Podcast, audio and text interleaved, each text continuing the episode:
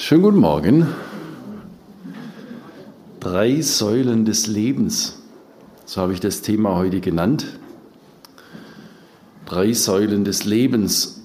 Habt ihr zu Hause oder wer von euch hat zu Hause, so will ich mal fragen, weil ich fast denke, dass das vielleicht einen gewissen Seltenheitsfaktor haben könnte. Wer hat zu Hause einen Schemel mit drei Beinen? Hat das jemand? Ja, der Klavierstuhl ist einer. Was ist das Besondere an einem Stuhl oder Hocker mit drei Beinen? Bitte? Er kippelt nicht. Jawohl, er kippelt nicht. Er wackelt nicht. Äh, warum ihr jetzt heute auf vierbeinigen Stühlen sitzt, hat sicher auch einen guten Grund. Aber ein dreibeiniger Hocker wackelt nicht. Wir haben hier einen schönen ebenen, äh, geraden Boden und deshalb wackeln die vierbeinigen Stühle auch nicht. Aber das kommt schon vor. Ein Tisch oder ein Stuhl mit vier Beinen äh, auf etwas unebenem Un Untergrund, da wackelt es immer wieder und ihr kennt das Unbehagen. Und irgendwann sucht man eine Münze oder faltet ein Papier so oft zusammen, bis es die richtige Stärke hat, um dieses Kippeln und Wackeln äh, auszugleichen. Ich kenne es noch aus meiner Kindheit. Meine Mama hat im Kuhstall, wenn sie die Kühe gemolken hat, einen dreibeinigen Melkschemel äh, gehabt. Und dieses Bild möchte ich euch ein bisschen in den Kopf pflanzen, damit ihr euch erinnern könnt auch an die drei Säulen des Lebens. Ich habe sie so genannt und benannt. Schutz und Geborgenheit, Hoffnung und Zuversicht, Vergebung und Versöhnung. Ich behaupte, das sind drei ganz wichtige Dinge in unserem Leben, die wir nötig haben, damit unser Leben Stabilität hat, damit es nicht kippelt, nicht wackelt und wir auch in den schwierigen Zeiten Halt haben und das, was wir nötig haben. Schutz und Geborgenheit, Hoffnung und Zuversicht, Vergebung und Versöhnung. Was ist wohl das Wichtigste davon? Das Wichtigste der drei Standbeine. Ich würde sagen, wie bei einem Hocker sind alle drei gleich wichtig. Alle drei sind gleich wichtig beim Hocker. Hier allerdings, meine ich, könnte man doch eine Priorisierung vornehmen.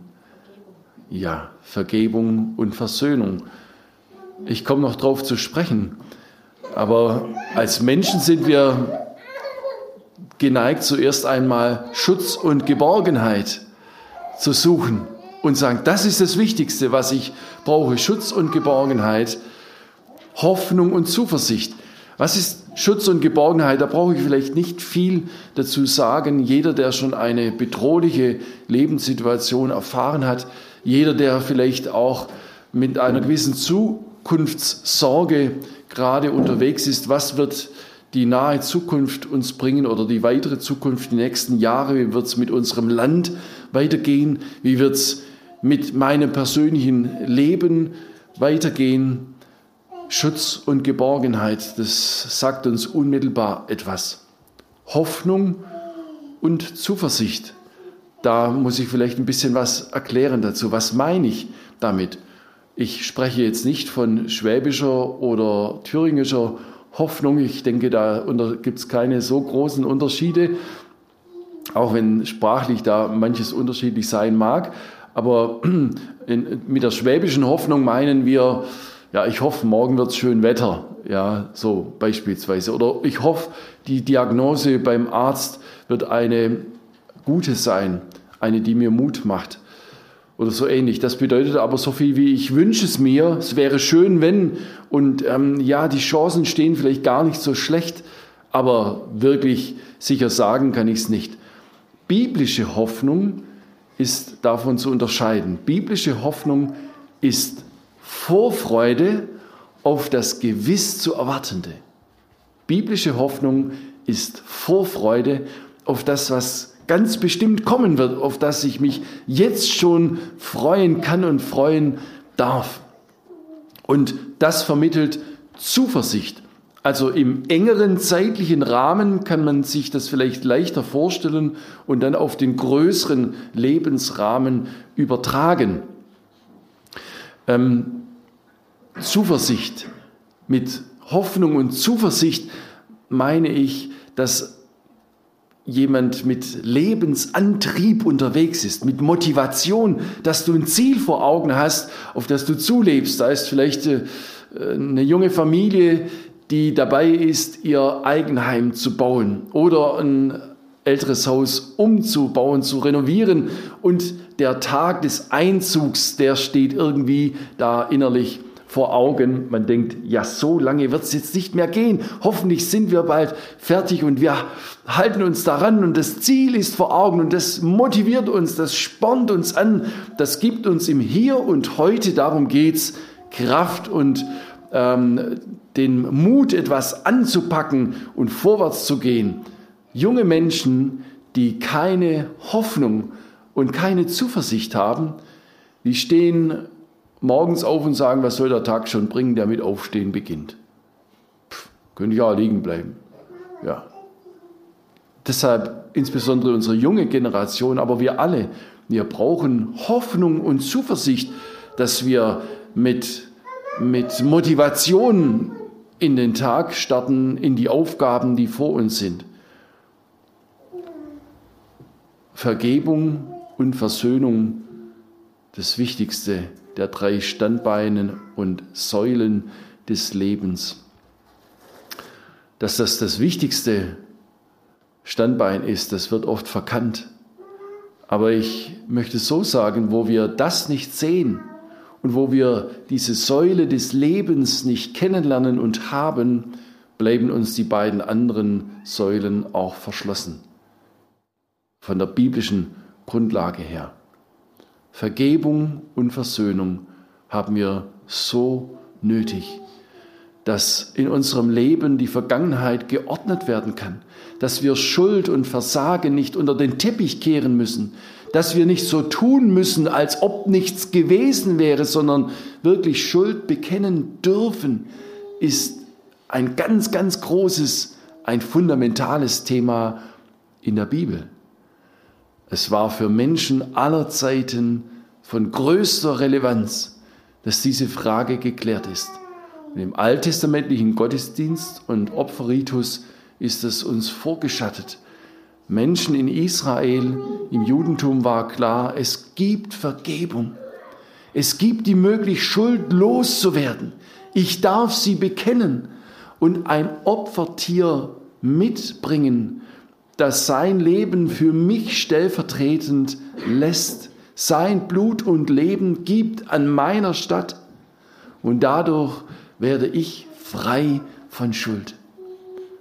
Ein Bild, ein Vorgang, der tausendfach im alten Israel in der alttestamentlichen Geschichte stattgefunden hat. Und aber ein Hinweis und eine Vorschattung eine Verständnishilfe dafür war, dass Jesus Christus vor 2000 Jahren sein Leben am Kreuz gelassen hat, damit Vergebung möglich ist, Versöhnung mit Gott. Gott hat dich und mich, nein, er hat sogar die ganze Welt versöhnt, versühnt, wie man es vielleicht verständlicher sagen kann damit Menschen im Glauben an Jesus die Möglichkeit haben, wieder in Gemeinschaft mit Gott zu kommen, bei ihm Schutz und Geborgenheit zu finden und damit sich auch Hoffnung und Zuversicht für ihr Leben erschließt. Und das, diese Zusammenhänge, die ich da so grob geschildert habe, die haben Menschen zu aller, zu allen Zeiten erlebt und wir wollen heute mit einem Psalm aus dem Alten Testament, einem Psalm Davids, uns diese drei Säulen, diese drei Standbeine des Lebens anschauen. Ich werde jedenfalls immer wieder kurz Bezug darauf nehmen. Psalm 34 wollen wir lesen von David. Und ähm, die einleitenden Worte zu Psalm 34, die deuten schon auf den geschichtlichen Hintergrund hin, den David in diesem Psalm verarbeitet. Psalm 34 oder verarbeitet hatte. Von David heißt es da, als er sich wahnsinnig stellte vor Abimelech und dieser ihn von sich trieb und er wegging. Diese Geschichten, die da im Hintergrund stehen, kann man nachlesen im ersten Samuel-Buch. Ich empfehle zu lesen Kapitel 19 bis 21. Und möchte ganz kurz zusammenfassen, was da geschehen war. So ein bisschen im Zeitraffer. David war als junger Mann bei seinem Vater zuständig für das Hüten der Schafe. Er war Hirte gewesen, hatte diesen Beruf erlernt sozusagen und hat sich darin bewährt. Eines Tages kam der Prophet Samuel in das Haus seines Vaters, denn es wurde ein König gesucht in Israel, ein neuer König, den noch amtierenden König Saul hatte Gott verworfen aufgrund von mehrfachem Ungehorsam. Er war noch im Amt, aber David wurde dann gesalbt zum König. Der war aber gerade bei den Schafen auf dem Feld und sein Vater dachte gar nicht daran, dass David es sein könnte, denn der hatte so richtige Kleiderschranksöhne auch. Den Eliab beispielsweise, ne, der Name allein schon äh, wirkt für mich so ähm, äh, äh, kräftig. Aber keiner der Söhne, die da anwesend waren, waren es. Und dann sagte Samuel, sind das jetzt alle? Nein, einen haben wir noch draußen bei den Schafen, den David, ja, hol den. Und dann kommt er und Gott spricht zu Samuel, dem Propheten, auf und salbe ihn. Da wurde David zum König gesalbt. Von da an geriet der Geist des Herrn über ihn und das machte sich in seinem Leben auch bemerkbar. Da äußert sich die Bibel nicht so detailliert, aber ähm, es kam so, dass David an den Königshof berufen wurde, weil ein Musiktherapeut gesucht wurde. Der Saul geriet immer wieder in Raserei, der noch amtierende König. Und äh, da haben sie gesagt, wir, wir brauchen jemanden, der den beruhigt mit Musik. So kam David an den Königshof und so weiter seine Karriereleiter schien er jetzt richtig steil hinaufzugehen. Er lernte das Geschehen am Hof kennen. Er wurde auch involviert, wurde mit Verantwortung betraut. Er machte Reden von sich nicht als brillanter Musiker und Psalmdichter, wie wir lesen können dann auch, sondern auch als Kriegsmann, als Soldat. Und er bekam Popularität im Volk Israel. Der Saul wurde immer argwöhnischer, als er das so mitbekommen hat und hat schon Lunte gerochen. Der macht mir am Ende den Rang streitig. Jedenfalls, man kann es rational nicht erklären. Er trachtete ihm nach dem Leben.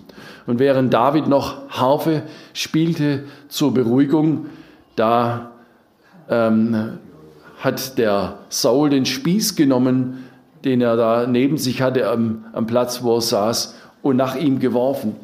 Er wollte ihn an die Wand spießen, muss man sich mal überlegen. Ich habe schon hin und wieder gesagt, äh, ich spiele ja gerne Klavier und improvisiere auch gerne. Da muss man auch irgendwie entspannt sein. Ja? Man muss in Stimmung sein. Es muss irgendwie wie passen, sodass man da auch musikalische Ideen hat. Da wären mir die Ideen ausgegangen unter solchen Vorzeichen. Gell? Du denkst, jetzt spiele ich da gerade und wer weiß, wann fliegt äh, das nächste Mal der Spieß. Kurzum, David war in Lebensgefahr, besprach sich mit Jonathan, dem Sohn Sauls, mit dem er gut befreundet war, und, und der hat, wollte ihn eigentlich beschwichtigen und sagte, ja, mein Vater ist schon manchmal ein bisschen komisch, ja, aber äh, der wird dir doch nicht nach dem Leben trachten, der weiß doch, was er an dir hat. Und dann machen sie einen Deal und es kommt zum Test und Jonathan berichtete ihm, ja tatsächlich, mein Vater trachtet dir nach dem Leben. Und an der Stelle war es für David wohl zu viel. Und da heißt es im ersten Samuel-Buch, die beiden trennten sich und David ging seines Weges. Jonathan ging zurück in die Stadt. Und dieses seines Weges, wenn man ähm, diese Geschichten sich durchliest, kann man durchaus deuten, dass es Davids eigener Weg war, den er da ging. Er hat Gott nicht gefragt, ob er diesen Weg gehen soll. Später direkt die nächste Geschichte, die uns da im, im, im, größeren Rahmen geschildert wird, bringt ihn wieder und andere in große Bedrängnis. Und da heißt es, und er befragte den Herrn. Er hat den Herrn gesucht und er bekam Antwort und die Sache ging gut aus. Aber hier an der Stelle und die Geschichte, die im Hintergrund von Psalm 34 steht, da war es um Haaresbreite, dass es ihn das Leben gekostet hätte, so wie der erste Vers hier ähm, zusammenfasst aber was hier nicht erwähnt ist und dennoch auch für, zur Hintergrundgeschichte gehört, ist eine ganz belastende Sache. David floh nämlich zuerst zu den Priestern in die Stadt Nob. Dort hat sich der vorstehende Priester gewundert, warum er alleine kommt, ob irgendetwas nicht stimmt. Nein, nein, sagt David, ich bin in geheimer Mission unterwegs, niemand darf davon erfahren. Ähm, und er hat sich so eine Geschichte ausgedacht, da war aber einer anwesend, wahrscheinlich in Quarantäne, in medizinischer Quarantäne, einer, der ähm, zu den Oberen von Saul gehört hat. Und als er da rauskam und zu Saul wiederkam, berichtete er davon, dass David bei den Priestern war. Und der argwöhnische Saul deutete, die Priester haben sich schon verbündet mit David und sie planen den Umsturz, äh, mich vom Thron zu stoßen. Und er ließ die ganze Priesterschaft antreten, der König Saul, und an Ort und Stelle niedermetzeln. Das ist unglaublich. Einer entrinnt und berichtet es David und David sagt diesen bezeichnenden Satz, ich bin schuldig am Blut aller deiner Brüder. Ich will nur sagen, ich wollte nicht in den Schuhen von David gesteckt haben in der Situation. Umso verwunderlicher, weshalb er diesen Psalm so beginnt. Ich will den Herrn loben alle Zeit. Wir lesen ihn mal und dann noch weiteres dazu. Von David, als er sich wahnsinnig stellte vor Abimelech und dieser ihn von sich trieb und er wegging. Ich will den Herrn loben alle Zeit. Sein Lob soll immer da in meinem Munde sein. Meine Seele soll sich rühmen des Herrn, dass es die Elenden hören und sich freuen. Preiset mit mir den Herrn und lasst uns miteinander seinen Namen erhöhen. Als ich den Herrn suchte, antwortete er mir und errettete mich aus aller meiner Furcht. Die auf ihn sehen, werden strahlen vor Freude, und ihr Angesicht soll nicht schamrot werden. Als einer im Elend rief, hörte der Herr und half ihm aus allen seinen Nöten. Der Engel des Herrn lagert sich um die her, die ihn fürchten, und hilft ihnen heraus.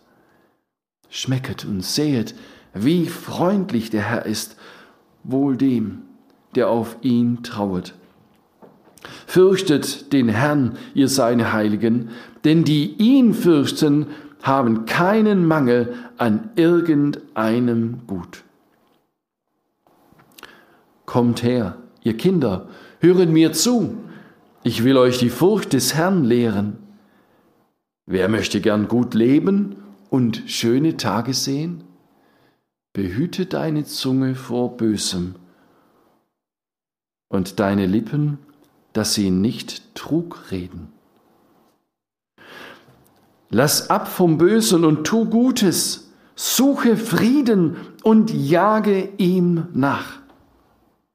Die Augen des Herrn merken auf die Gerechten und seine Ohren auf ihr Schreien.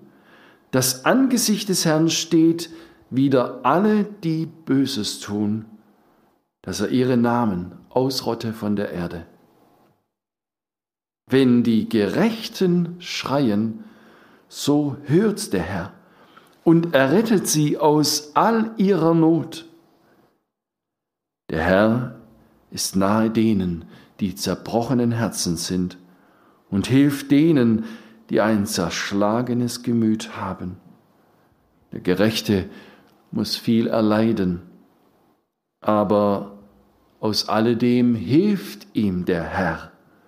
Er bewahrt ihm alle seine Gebeine, dass nicht eines zerbrochen wird. Den Gottlosen wird das Unglück töten, und die den Gerechten hassen, fallen in Schuld. Der Herr erlöst das Leben seiner Knechte, und alle, die auf ihn trauen, werden frei von Schuld. Soweit dieser Psalm. Wir haben es vielleicht wahrgenommen, im letzten Vers wird die wichtigste Säule des Lebens angesprochen.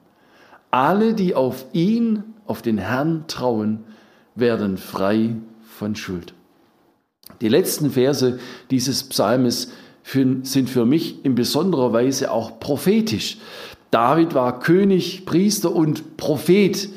Und gerade dieser prophetische Charakter tritt am Ende von Psalm 34 ähm, hervor.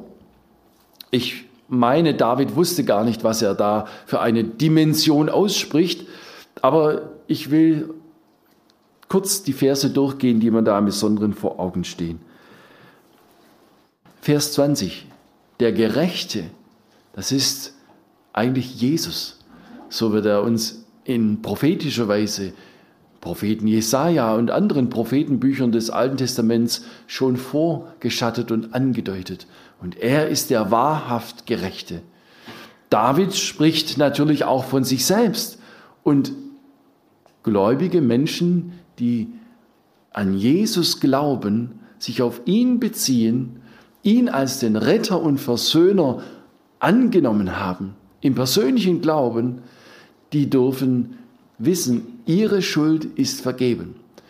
Da kommt das zum Tragen, was Jesus im Gespräch mit Nikodemus in Johannes 3, Vers 16 dann sagt. Gott hat diese Welt so sehr geliebt, dass er seinen einzigen Sohn für sie dahin gab, in diese Welt gab und dahin gab. Am Kreuz ist Jesus gestorben, damit alle, die an ihn glauben, nicht verloren werden, sondern das ewige Leben haben.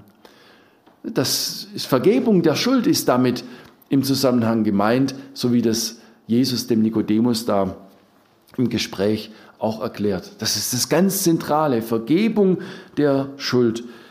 Der Gerechte muss viel erleiden, Jesus am Kreuz. Aber der Herr hilft ihm aus alledem, aber aus alledem hilft ihm der Herr auferstehen.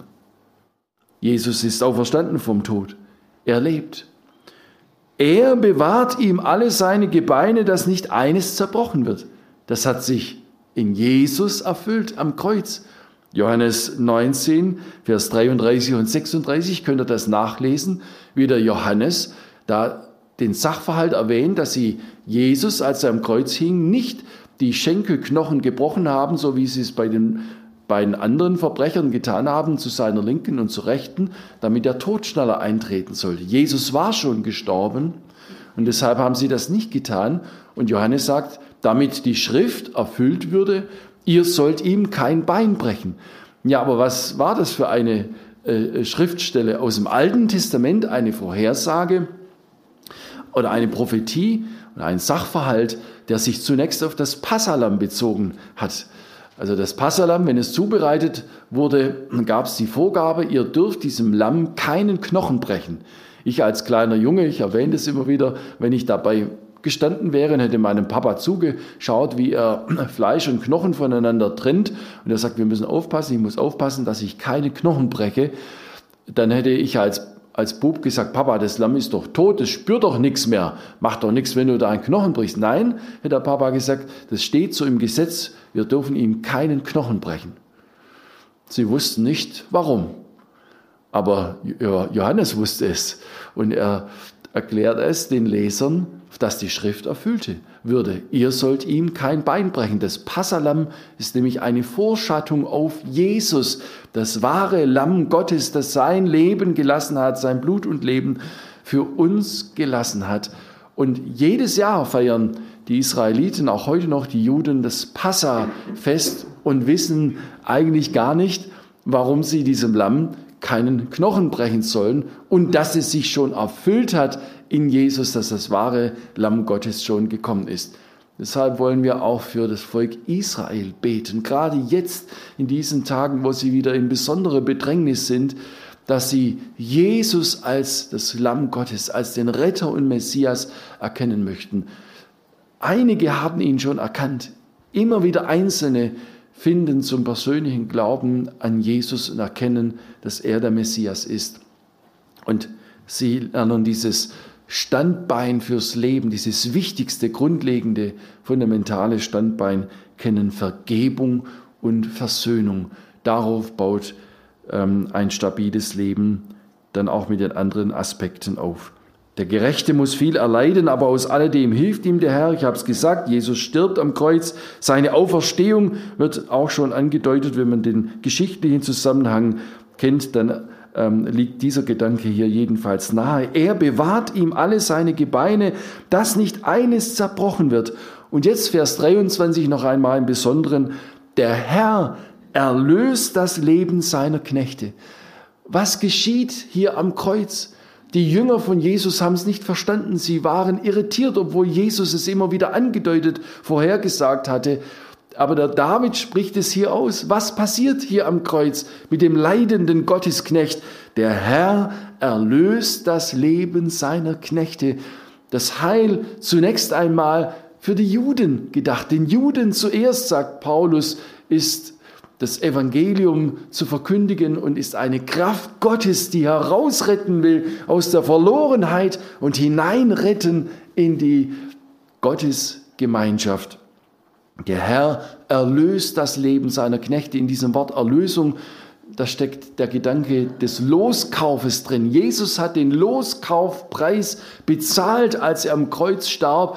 Den Loskaufpreis, der nötig war, um uns von unserem unserer Verlorenheit herauszukaufen. Er hat unsere Schuld bezahlt, gesühnt und damit ist es möglich, herausgerettet zu werden aus der Trennung von Gott, hineingerettet in die Gemeinschaft mit ihm. Denn Schuld und Sünde trennt von ihm.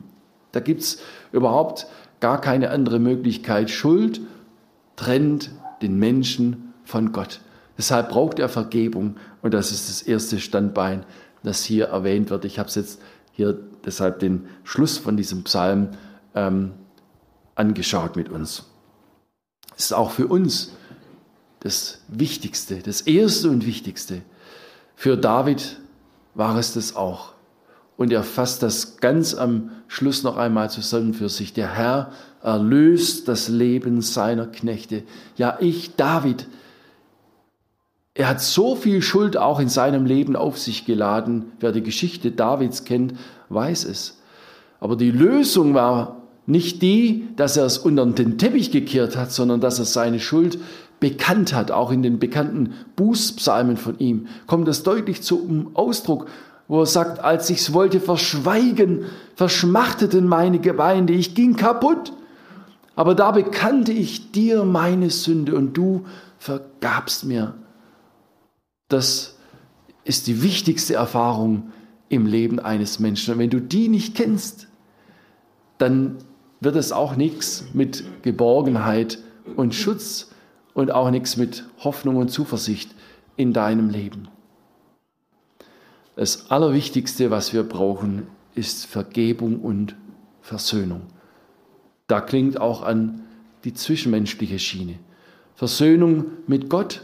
Er hat uns schon versöhnt. Und deshalb sagt der Apostel Paulus in 2. Korinther 5, Darum lasst euch versöhnen mit Gott. Darum bitten wir an Christi Stadt Menschen, mit denen wir ins Gespräch kommen und dieses Kreuzesgeschehen erläutern. Wir sagen, lass dich versöhnen mit Gott. Es ist schon alles geschehen. Du darfst es annehmen. Die Tür ist schon geöffnet. Ich lade dich ein. Geh durch diese Tür, die Jesus heißt. Nimm Vergebung an. Und vergib auch denen, die an dir schuldig geworden sind. Das meint die Sache an Gott abgeben, das Unrecht, das dir widerfahren ist, abgeben und den Herrn den Richter sein zu lassen. Wir sind nicht zum Richteramt berufen, wir Menschen. Wir spielen uns manchmal so auf. Wir richten sehr schnell und sehr gerne und wir meinen, wir tun doch nur Recht daran. Aber wir sind nicht zum Richteramt berufen. Wir alle sind allenfalls, wir sitzen auf der Anklagebank als Angeklagte. Und im besten Fall haben wir den Freispruch, der in Jesus für uns zur Verfügung steht, angenommen. Vergebung und jetzt Versöhnung auch im Zwischenmenschlichen meint, dass ich das, was mir angetan wurde, auf Gottes Schreibtisch lege. Er ist der Richter ihm anheimstellen, der gerecht richtet, nicht selbst richten zu wollen. Und es geschieht dadurch so viel Heil in unserem Leben, was wir oft gar nicht sehen. Wer anderen Schuld nachträgt, etwas nachträgt, der wird krumm und bucklig dabei. Ich lasse es mich einmal so äh, sagen. Wer immer damit umgeht, was andere einem angetan haben und was Unrecht ist, der verkrüppelt innerlich. Dessen Leben kann sich nicht entfalten, kann nicht aufblühen. Und wenn du das einmal begriffen hast, dass der Feind unserer Seelen deshalb uns die uns zugefügte äh, Schuld und Schaden deshalb so vor Augen hält immer und das war nicht recht und das war nicht recht und du musst dich rächen dafür und du kannst doch das nicht einfach vergeben wenn dir klar wird, dass er dadurch dein Leben zerstören will, mit diesem nachtragenden Gedanken, dann ist viel gewonnen.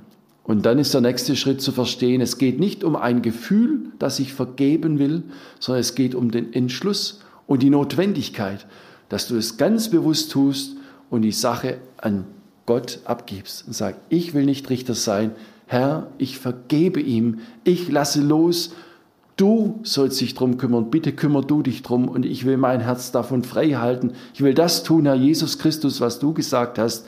Ich will die Person segnen und für sie beten. Und immer wenn die Sache wieder hochkommt, ich will sie dir abgeben und mich darin üben. Und dann kannst du am allerersten auch Heilung deiner Gefühle erleben. Aber das erste ist zu verstehen, es geht um einen Entschluss und um Gehorsam, und zwar aus der Erkenntnis, dass es um etwas Gutes für dich geht. Und für den Nächsten auch. Aber erst einmal darfst du da auch an dich denken. Gott will dir Gutes tun, wenn du die Sache abgibst und Befreiung von dieser Last erfährst, die dich sonst niederdrückt und fertig macht und kein Lächeln auf dein Gesicht zulässt. Wie gut ist unser Gott, dass er uns Vergebung und Versöhnung schenken will. Geborgenheit und Schutz. Schutz und Geborgenheit. Danach hat sich David, und deshalb habe ich diese Geschichte, diese Hintergrundgeschichte auch so entfaltet, damit wir es besser verstehen, was hier steht. Danach hat sich David gesehnt, Schutz und Geborgenheit. Und ihm war es in dieser Drucksituation, in einer Verfolgungssituation, das kann man ja so schnell auch sagen, aber man muss sich richtig hineindenken und sich fragen, wie wäre das, wenn ich abends ins Bett gehen würde mit dem Gedanken, da trachtet mir jemand nach dem Leben. Er sucht nur nach der Gelegenheit, es zu tun. Und jetzt war das nicht irgendeiner, wo man sagen kann, naja gut, also wenn der mir was will, den erledige ich mit links oder so. Nein, das war der amtierende König Israels, der den David umbringen wollte. Was für ein Druck. Und deshalb bin ich heute nicht da, um zu sagen, wie konnte der David nur so gedankenlos und gebetslos davonlaufen. Dem war es zum Davonlaufen in dieser Situation. Aber er will uns mit diesem Psalm etwas lehren, dass wir aus seinen Fehlern auch lernen können. Er hat Schutz und Geborgenheit gesucht und ersehnt und er hat sie im eigenen Handeln zunächst gesucht. Er war ein kluger Kopf, er war ein kluger Militärstratege, ein begabter Mann, aber er hat sich auf seinen Verstand verlassen in der Situation. Und es geht schief, wenn wir uns nur auf unseren Verstand verlassen und sagen, das mache ich schon. Wir dürfen und sollen lernen aus dieser Geschichte. Mach aus allem ein Gebet. Geh die Schritte deines Lebens an der Hand von Jesus. Und wenn du keine Antwort, keine, keine Lösung für ein Problem siehst, dann bring die Not ihm und leg sie ihm hin. Wie Paulus im Philipperbrief es sagt, sorgt euch um nichts, sondern in allen Dingen lasst eure Bitten in Gebet und Flehen. Da ist die Intensität, da ist auch ein Zeitfaktor mit angesprochen, meines Erachtens. Da ist das ganze Herz dabei. Mit Gebet und Flehen bring die Not deinem Herrn. Wirf die Sorge auf ihn mit ganzem Herzensentschluss. Und wenn sie, nachdem du es getan hast, wieder dasteht, dann werf sie wieder auf ihn und suche den Blickkontakt mit Jesus. Darum geht's. Sein Antlitz suchen. Davon spricht David in diesem Psalm. Und vorhin haben wir es gesungen in diesem schönen Lied, welch ein Freund ist unser Jesus. Da heißt es, wer mag sagen und ermessen, wie viel Heil verloren geht, wenn wir nicht zu ihm uns wenden und ihn suchen im Gebet. Das Gebet ist das, was David auch hier in diesem Psalm bezeichnet als das Suchen des Angesichts Gottes, das Suchen des Herrn. Zunächst hat er nur die Lösung, einen Ausweg gesucht. Und das ist menschlich so naheliegend. Deshalb will ich keinen Stein auf David werfen, sondern ich will mit uns zusammen von ihm lernen. Ja, wir sind alle so geneigt zu handeln, wie David es getan hat. So kann es nicht weitergehen. Also ich muss jetzt was machen. Ich muss jetzt was tun. Ja, das kann auch mal sein, dass man jemand sagen muss, jetzt musst du aber auch mal handeln. Jetzt hast du genug gebetet. Ja, jetzt darfst du das, was dir klar geworden ist, auch umsetzen. Aber nie ohne Gebet und nie kopf- und gebetslos handeln. Das können wir lernen aus dieser Geschichte. Und nun, die eine Frage habe ich noch nicht beantwortet. Warum kann David diesen Psalm eigentlich so beginnen? Wo doch so eine Blutspur hinter, äh, auf seinem Weg hinter ihm liegt und lag. Wie kann man da einen Psalm so beginnen? Nun, für mich war die Lösung die Frage danach, was ist eigentlich mit Lob Gottes gemeint? Wenn er sagt, ich will den Herrn loben alle Zeit, sein Lob soll immer da in meiner Munde sein. Was bedeutet das? Verbinden wir vielleicht mit dem Lob Gottes, man muss erstmal in guter Stimmung sein. Wir haben vorher auch den Herrn gelobt im Lied und Musik macht etwas mit uns. Und wenn die Musik entsprechend ist, dann ähm, mag man vielleicht den Eindruck haben, jetzt ist die Welt in Ordnung oder jetzt geht es mir ein bisschen besser oder so. Oder dass wir denken, Lobpreis und den Herrn zu loben, das muss mit guten Gefühlen äh, zusammenhängen. Ja? Oder mit guten Erfahrungen. Er hat mir geholfen in dieser oder jener Situation. Jetzt will ich den Herrn dafür loben, so als Dankeschön. Ah, das ist richtig, das darfst du tun und sollst du auch tun. Vergiss nicht, was er dir Gutes getan hat, heißt es an anderer Stelle. Aber das Gotteslob ist erst einmal nicht an Emotionen gebunden, nicht an Erfahrungen gebunden, sondern es bringt zum Ausdruck, ich will dem Herrn die Ehre geben. Ich und das Gegenteil vom Gotteslob ist, wenn der Mensch sich selbst auf die Schulter klopft. Versteht ihr? Das Gotteslob ist das Gegenteil vom Eigenlob. Und das Eigenlob muss nicht äh, so hörbar sein, dass man sagt, ich schaffe das schon, kein Problem, ja, ich bin der King, ich bin der Macher und der Könner. Nein, das Eigenlob kann sich auch darin ausdrücken, dass jemand in Sorgen erdrückt ist und denkt, ich muss das selbst bewältigen. Ich muss mit diesen Sorgen und Nöten jetzt umgehen. Ich muss das lösen. Das ist auch eine Form von Anmaßung, die sich vielleicht dann in Depression oder in ein, einfach in einer Niedergedrücktheit und ich, ich kann nicht mehr ähm, äußern könnte. Nicht wahr? Und die andere Form des Hochmuts und des Eigenlobes ist die, dass man so lockerflockig daherkommt und sagt, wo sind die Probleme? Ich löse sie. Das schaffen wir, nicht wahr? So kann das auch mal ganz falsch verstanden rüberkommen. Aber David stellt an den Anfang dieses Psalmes das, was er ganz zentral gelernt hat aus dem Erlebten. Es kann fatale Folgen haben, wenn wir die Sache selbst in die Hand nehmen wollen, wenn wir uns selbst für klug halten, wenn wir denken, ach beten, das machen Kinder und ähm, irgendwelche alten Omas, aber ich brauche noch nicht beten, ich weiß jetzt, was zu tun ist, muss ich nicht lang beten. Ja, hüte dich. Ich will den Herrn loben, heißt, ich will ihm die Ehre geben. Ich weiß, ich brauche ihn hundertprozentig und er muss seinen Segen auf meinen Lebensweg legen. Und deshalb suche ich ihn in den Fragen des Lebens und gehe Schritte an seiner Hand. Sprüche 3, Vers 5, das zitiere ich gerne und erinnere gerne daran an das, was da steht, wenn es um auch ganz alltägliche Lebensfragen und Entscheidungen geht. Was kaufe ich mir für ein Auto? Wie baue ich mein Haus oder wie mache ich das mit dem Zimmer, wie baue ich das aus oder ganz praktische alltägliche Fragen.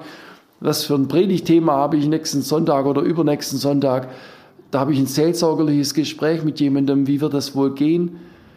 Sprüche 3, Vers 5, da heißt es, verlass dich nicht auf deinen Verstand, sondern verlass dich von ganzem Herzen auf den Herrn.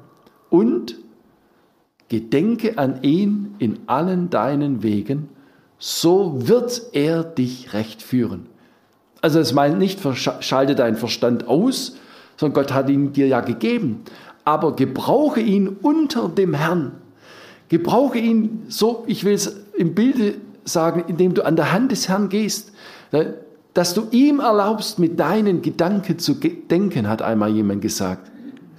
Erlaube es Jesus, dass er mit deinen Gedanken denken darf dass du über etwas nachdenkst, aber ganz selbstverständlich ihn damit hineinnimmst. Soll ich das so machen, wie wenn Jesus dir über die Schulter schaut? Und zwar positiv. Man kann ja auch, ich habe als junger Mann manchmal gedacht, oh nein, Jesus guckt mir über die Schulter, jetzt sieht er wieder meine negativen Gedanken und was ich mit welchen Versuchungen ich da umgehe und, und schlecht gedacht habe über dies oder jenes.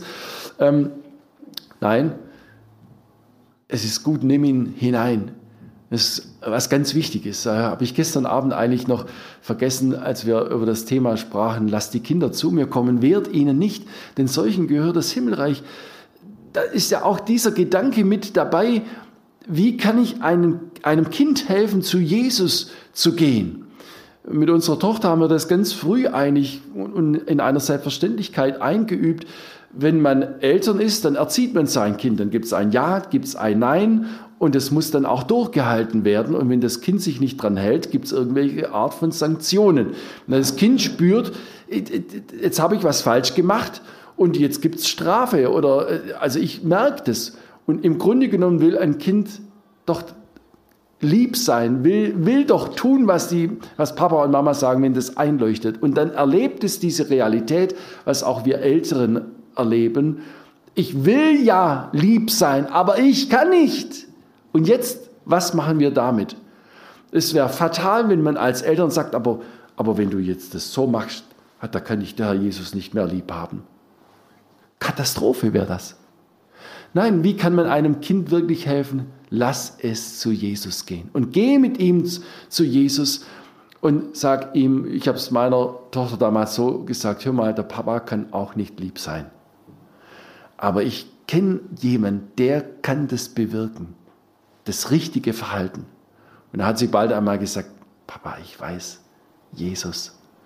Genau. Und so hat sie selbst angefangen. Da war eine Situation, ich habe ihr irgendwie ähm, klar gesagt, wo es lang geht und ihr Gewissen hat angeschlagen. Und da wollte ich noch etwas in, äh, emotional aufgewühlt noch eins nachsetzen, ja. Und dann hat sie gesagt, Papa, lass mich bitte jetzt. Und ich habe gemerkt, das ist jetzt wichtig. Sie ging in ihr Zimmer, hat ihre Tür zugemacht. Nach einer Weile kam sie wieder. Ich dachte, völlig verändert, gelöst. Und sie kam und sagt, Papa, ich habe dich so lieb. Tut mir so leid. Was war? Wer hat das bewirkt? Jesus. Und sie hat gelernt, ich darf zu Jesus gehen mit meinem Mangel, mit meiner Schuld, mit meinem Unvermögen, es anders zu machen. So darfst auch du zu Jesus gehen, zu ihm kommen. Und er kann die Sache verändern. Wie oft habe ich das auch als Erwachsener erlebt, wo man wie, wir sagen es im Schwab, bei den Schwaben, wie der Ochs vor der Apotheke steht ja, und immer weiter weiß, ähm, ich weiß zwar, ich müsste mich jetzt entschuldigen, aber es ist mir gerade so dumm. Kennt ihr das? Wer kann diesen Knoten lösen? Ja, jetzt streng dich halt an. Jetzt entschuldigst dich halt bei deiner Frau. Da kaufst du einen Blumenstrauß und dann wird sie schon zufrieden sein. Oder? Das ist doch die Sehnsucht aller Frauen. Blumensträuße. Und wenn du dann so kommst und sagst, bitteschön, ja, übrigens, sorry, total überzeugend, gell? Die Frau macht den Gedanken, die nimmt den Blumenstrauß, macht das Fenster auf und schmeißt ihn raus und sagt, du kannst deine Blumen, was weiß ich, beim Kuckuck lassen. Das interessiert mich gar nicht. Ja, das habe ich doch alles gemacht, was richtig ist. Ich will ja nicht sagen, so können nur Männer denken. Ähm, nein, aber da ist keine echte Reue dahinter. Wer kann diese Reue, diese echte Buße, wie die Bibel auch dazu sagt, bewirken? Jesus. Deshalb kann der erste Schritt schon sein, dass ich sage, Herr, ich weiß, es stimmt nicht, aber ich empfinde nicht mal richtig Reue darüber. Auch das schon ist, ist Schuld. Ich fühle mich schuldig, aber ich kann nichts dran ändern. Ich öffne mich dir, nur du kannst das ändern.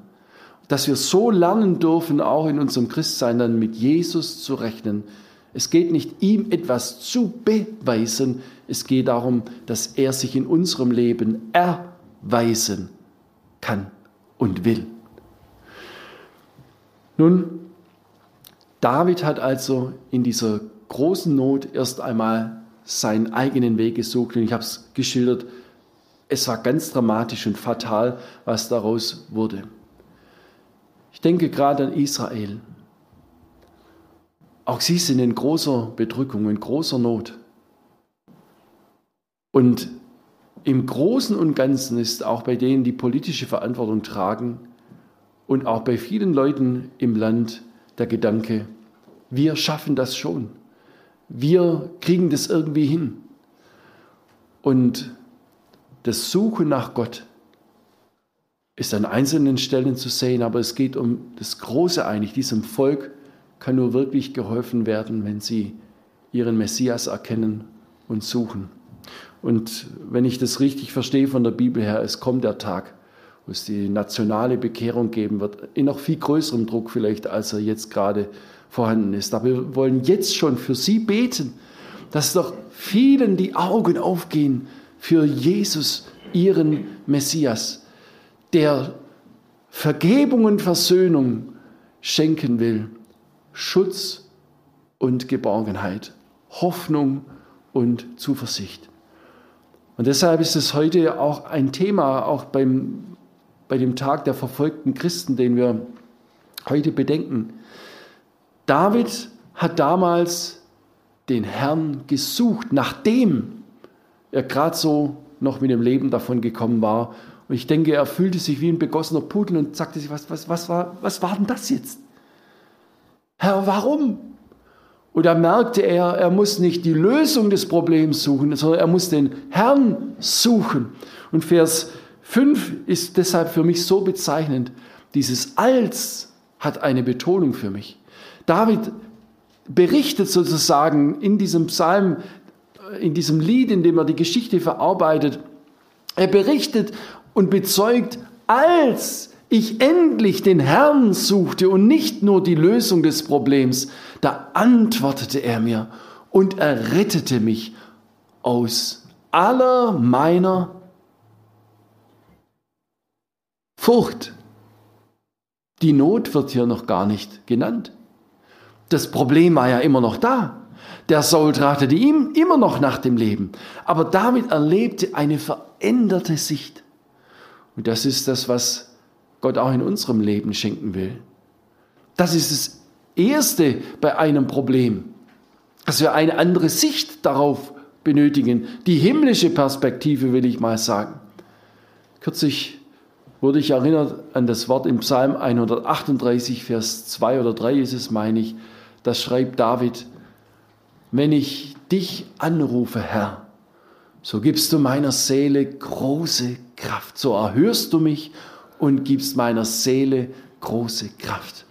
Und genau das hatte ich erlebt in einer Situation, in der wir für eine Not gebetet haben. Ich bin im Schlafzimmer auf die Knie gegangen und habe Jesus diese Not gebracht. Und ich habe das buchstäblich erlebt. Wenn ich dich anrufe, so erhörst du mich und gibst meiner Seele große Kraft. Wow, denke ich dann. Das zu kennen, diese Realität, dass Jesus einem eine andere Brille aufsetzt für die Wahrnehmung der Dinge, in denen man gerade drin steckt. David bezeugt es, als ich endlich den Herrn suchte, antwortete er mir, Mensch, da habe ich das tatsächlich erlebt. Und er rettete mich aus aller meiner Furcht. Das ist so ein Geschenk. Ich bin überzeugt, einige von euch könnten davon erzählen, wie sie das erlebt haben. Und mit diesem den Herrn suchen im Gebet ist dann nicht nur mein persönliches Gebet gemeint, das ist das sehr Entscheidende oder Wichtige, wenn es um mich jetzt geht, wie gehe ich damit um? Aber als Gemeinde sind wir verbunden und wissen wir uns verbunden und wissen, wie wichtig es ist, dass wir auch füreinander beten. Und wie viele Christen können bezeugen, als für mich gebetet wurde, habe ich eine Stärkung am inneren Menschen erlebt durch den Heiligen Geist, die kann man nicht rational erklären.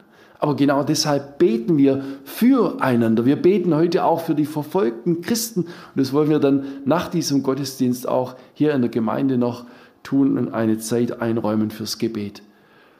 Als ich den Herrn suchte, da passiert etwas. Wir bekommen seine Größe vor Augen und David bezeugt es. Was hat es mit ihm gemacht? Der nur das Problem gesehen hat und wir kennen das, wie stark ein, ein Problem in Beschlag nehmen kann. Du siehst nur noch dieses Problem und je näher du dran gehst, umso größer wird es.